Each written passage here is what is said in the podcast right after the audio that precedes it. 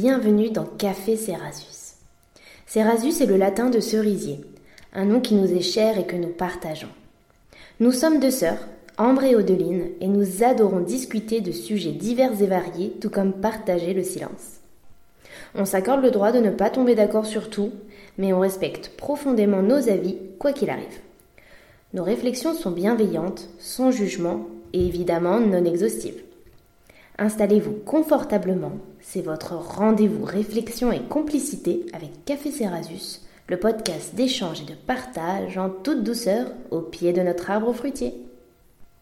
Ce temps de parole est tombé comme une évidence après nos multiples échanges sur tous les sujets du quotidien, car même en vivant ensemble, puis séparés, même en se ressemblant tout en étant totalement différentes, notre grande passion reste quand même de débattre, surtout quand nos opinions sont différentes ou nuancées.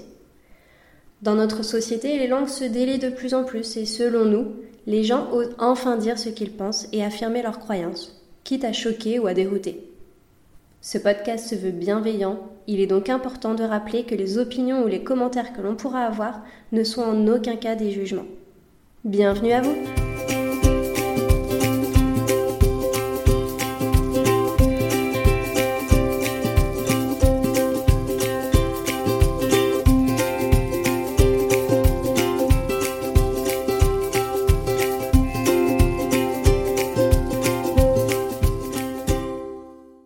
Notre épisode précédent portait sur les questions de sexualité.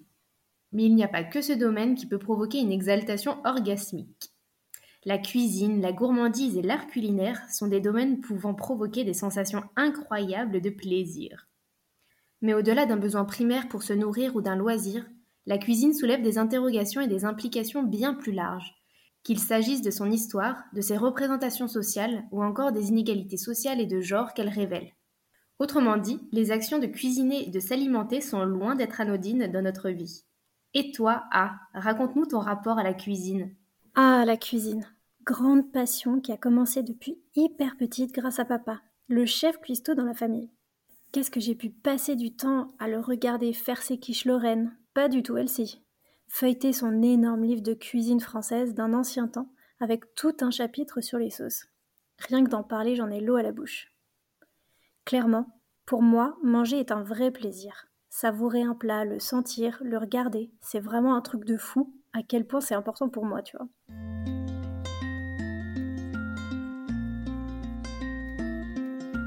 Du coup, depuis assez jeune, j'aime à cuisiner, à tester des recettes, etc. Après, maman travaillant depuis plus de 35 ans dans la gastronomie française au sein d'une école professionnelle, je pense qu'on a été à bonne école également de ce côté-là, tu vois. Mm. Qui peut dire à 10 ans qu'il a l'habitude de manger des plats et des gâteaux de chez Le Nôtre, très cher Mais au-delà du domaine de la gastronomie, j'ai toujours trouvé que la cuisine rapprochait les gens. Genre, tu passes forcément une bonne soirée avec des copains quand tu fais un bon petit plat, c'est chaleureux, tu vois. Mm. Julie Boussoko expliquait que, et je cite, L'alimentation et la cuisine sont des objets importants dans l'espace social. Ils sont au cœur de phénomènes de socialisation. Les pratiques sociales et représentations sociales sont en lien avec la culture dans laquelle elles s'ancrent et font l'objet de régulation sociale. En France, faire la cuisine constitue un enjeu important dans l'espace public, mais aussi dans l'espace privé. Fin de citation. Tout le monde cuisine, plus ou moins, hein, mais et la nourriture, euh, le fait de manger est universel. Mais en France en particulier, giron de la gastronomie, c'est vraiment tout un art de vivre selon moi. Il est vrai qu'en France, cuisiner et manger sont tout un art. Et j'avoue me sentir pleine d'émotions en me rappelant la cuisine très traditionnelle que pouvait nous faire notre grand-mère paternelle. Des roulés de jambon à la macédoine, des pâtés de Pâques, des soupes de légumes avec de la crème fraîche, des escargots au beurre à l'ail, sans oublier un plateau de fromage immense et les confitures de fraises et framboises maison.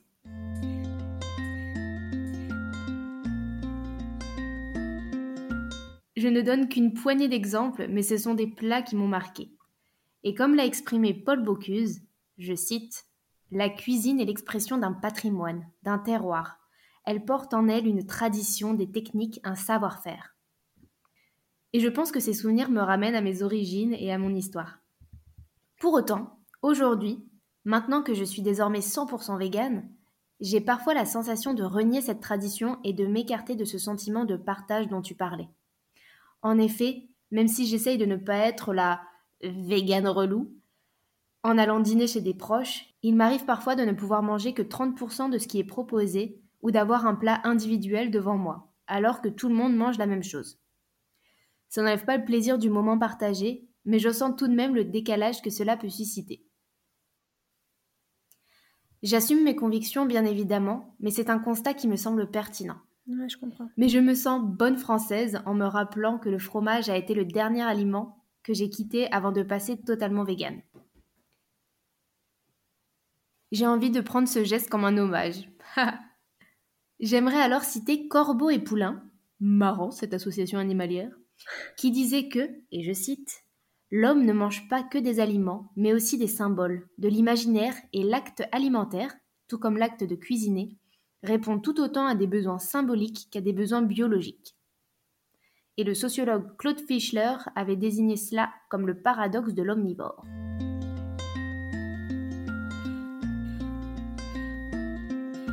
De fait, je cuisine différemment désormais. Je réapprivoise mon palais, je découvre de nouvelles saveurs plus végétales, et je trouve des substituts. J'en parlais avec une amie récemment d'ailleurs, et je me disais que c'était bien plus simple d'être devenu vegan aujourd'hui qu'il y a 30, 10 ou même 5 ans, car c'était bien moins répandu et il n'y avait pas autant de produits ou de recettes spécifiques. Et d'autant plus avec la cuisine végétale, je me sens sorcière, et apte à me nourrir avec ce que la nature nous offre. Et comme l'énonçait Colette, si vous n'êtes pas capable d'un peu de sorcellerie, ce n'est pas la peine de vous mêler de cuisine.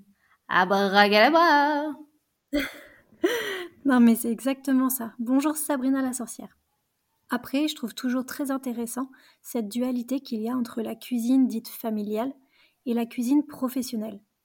D'un côté, ce côté hyper maternel et bonne épouse, de l'autre, un monde dominé par des grands chefs masculins.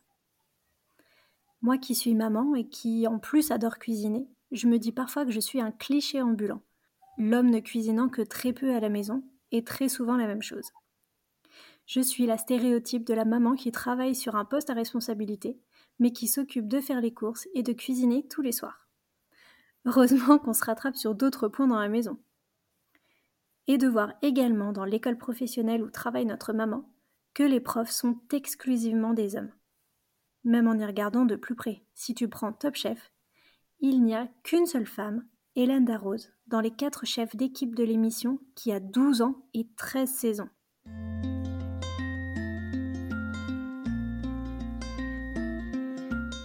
Pierre Bourdieu disait justement, et je cite, Les mêmes tâches peuvent être nobles et difficiles quand elles sont réalisées par des hommes, ou insignifiantes et imperceptibles, faciles et futiles quand elles sont accomplies par des femmes.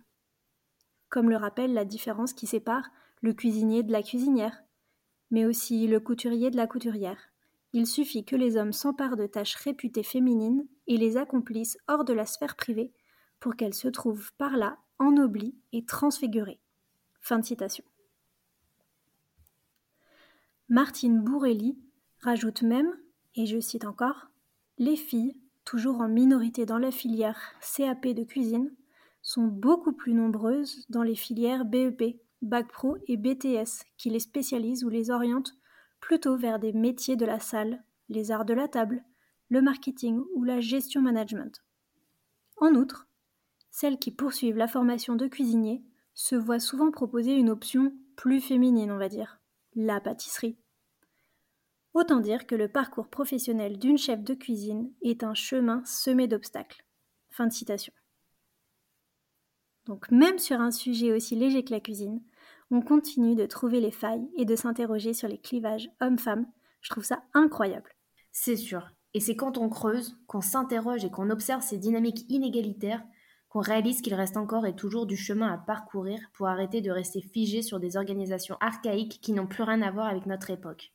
D'ailleurs, Julie Boussoko, que tu avais précédemment citée, avait écrit que manger est un fait social total, comme l'exprime Mauss, et qui concentre en lui les valeurs des cultures et qui révèle à travers les sociétés et époques une gamme d'usages, de prescriptions et d'interdits, mais aussi des formes de rationalisation, et que l'ingestion de nourriture revêt une charge symbolique qui suscite plaisir ou dégoût et s'accompagnent de multitudes de croyances, tabous ou prescriptions. Carrément. Et ces citations me rappellent mon expérience de volontariat en Pologne, lors de la période de fin d'année, où l'ensemble des volontaires européens avaient organisé une sorte de marché de Noël pour les habitants de la ville afin de leur faire découvrir nos traditions.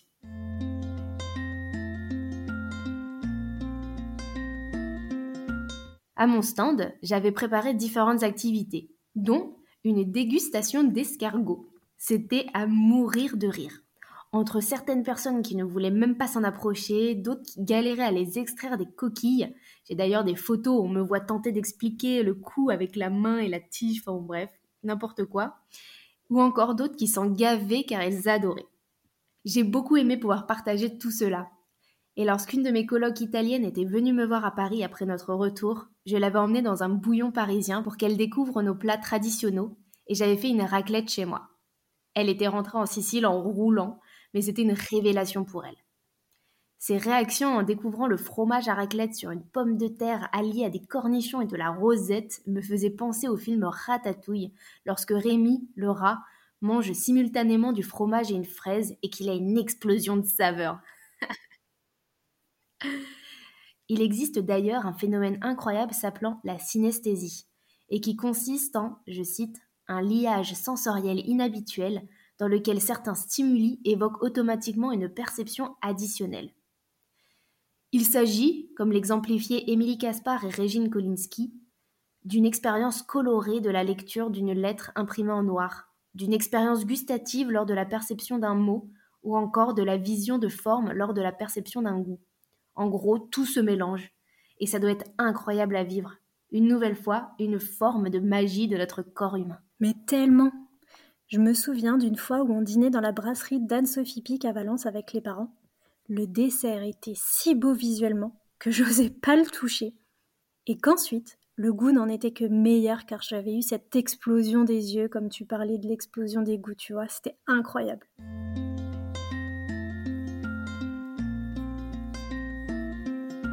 De même, je rêve d'aller dans un restaurant dans le noir et être, à contrario, privé de ma vue pour découvrir de nouvelles choses. Peut-être un jour.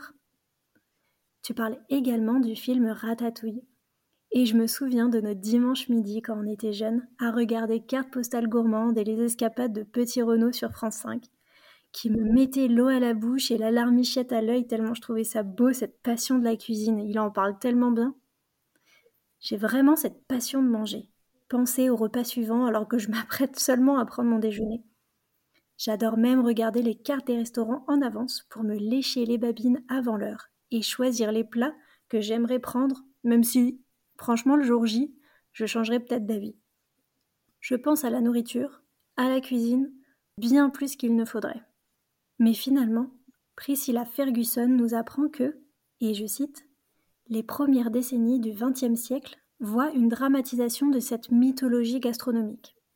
Le sentiment national, surtout après les défaites et les crises de 1870-1871, surgit plus fort que jamais. Donc tout cet engouement pour la cuisine française est super récent quoi. Et surtout, n'oublions pas que le gouvernement français a mené une campagne acharnée auprès de l'UNESCO pour faire reconnaître la singularité française dans ce domaine.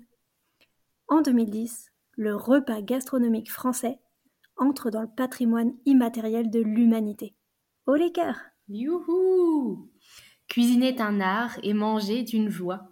Malheureusement, Hélène Frichtot parle de la génération McDo et qualifie les jeunes, dont je pense que nous faisons partie, comme, je cite, une génération de consommation qui veut beaucoup à manger et qui mange sa part, son menu, dans l'ordre voulu. L'approche est, selon elle, individualiste, à l'opposé du plat commun partagé.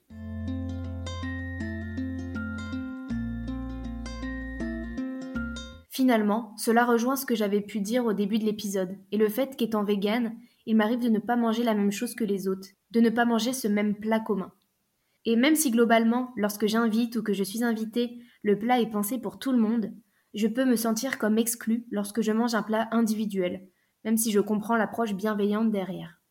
Comme l'énonçaient Bernard Gols et Roberta Simas, la bouche se situe au carrefour du dedans et du dehors. S'alimenter ou non, le choix des aliments, la façon de se nourrir devient donc significatif dans l'approche que l'individu peut avoir au monde, aux autres et à lui-même. Malgré mon amour pour manger depuis toute petite aussi, je souffre de TCA depuis maintenant plusieurs années, et je me rends compte de l'impact de cette maladie sur mon quotidien et sur ma vision de la nourriture. Notons que, je cite, l'anorexie mentale et la boulimie, deux troubles du comportement alimentaire, sont appréhendés ici comme des révélateurs des tensions sociales, comme l'écrivait une étude menée en 2017. L'alimentation a donc une signification singulière, s'éloignant d'un simple besoin physiologique. Et j'avoue que j'écris cela en ayant le cœur serré, car ça me rappelle mon autocentrisme occidental et de femmes ne vivant pas dans la précarité, car, pour rappel, 40% de la population mondiale ne peut se nourrir convenablement, dont 60% pour le continent africain, selon les chiffres du CCFD Terre Solidaire de 2020. J'ai envie de profiter aussi de cet épisode pour exprimer aux personnes souffrant de TCA de ne pas s'isoler, de trouver des personnes de confiance et ou des professionnels pour les accompagner. Ce sont des maladies insidieuses et dangereuses, mais il y a toujours une lueur au bout du tunnel. Croyez en votre force. N'hésitez pas aussi à contacter Anorexie Boulimie Info Écoute au 0810 037 037. Courage à toutes les personnes concernées, vous n'êtes pas seul.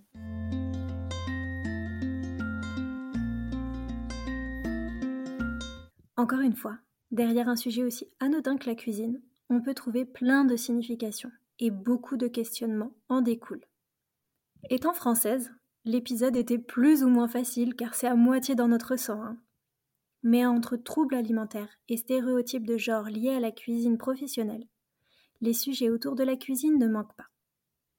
Pourtant, que ce soit l'odeur des oignons qui caramélisent ou le goût du basilic associé à celui de la mozzarella, la cuisine mobilise tous nos sens, jusqu'à nourrir, en plus de notre ventre, notre appétit spirituel par exemple. Mais la suite au prochain épisode Merci à tous de continuer de nous écouter blablater sur des sujets qui nous tiennent à cœur. N'hésitez pas à partager, liker et parler de nous autour de vous. Vous êtes notre meilleure publicité. Passez toutes et tous une magnifique journée et n'oubliez pas, la vie est toujours plus douce sous le cerisier de Café Cerasus.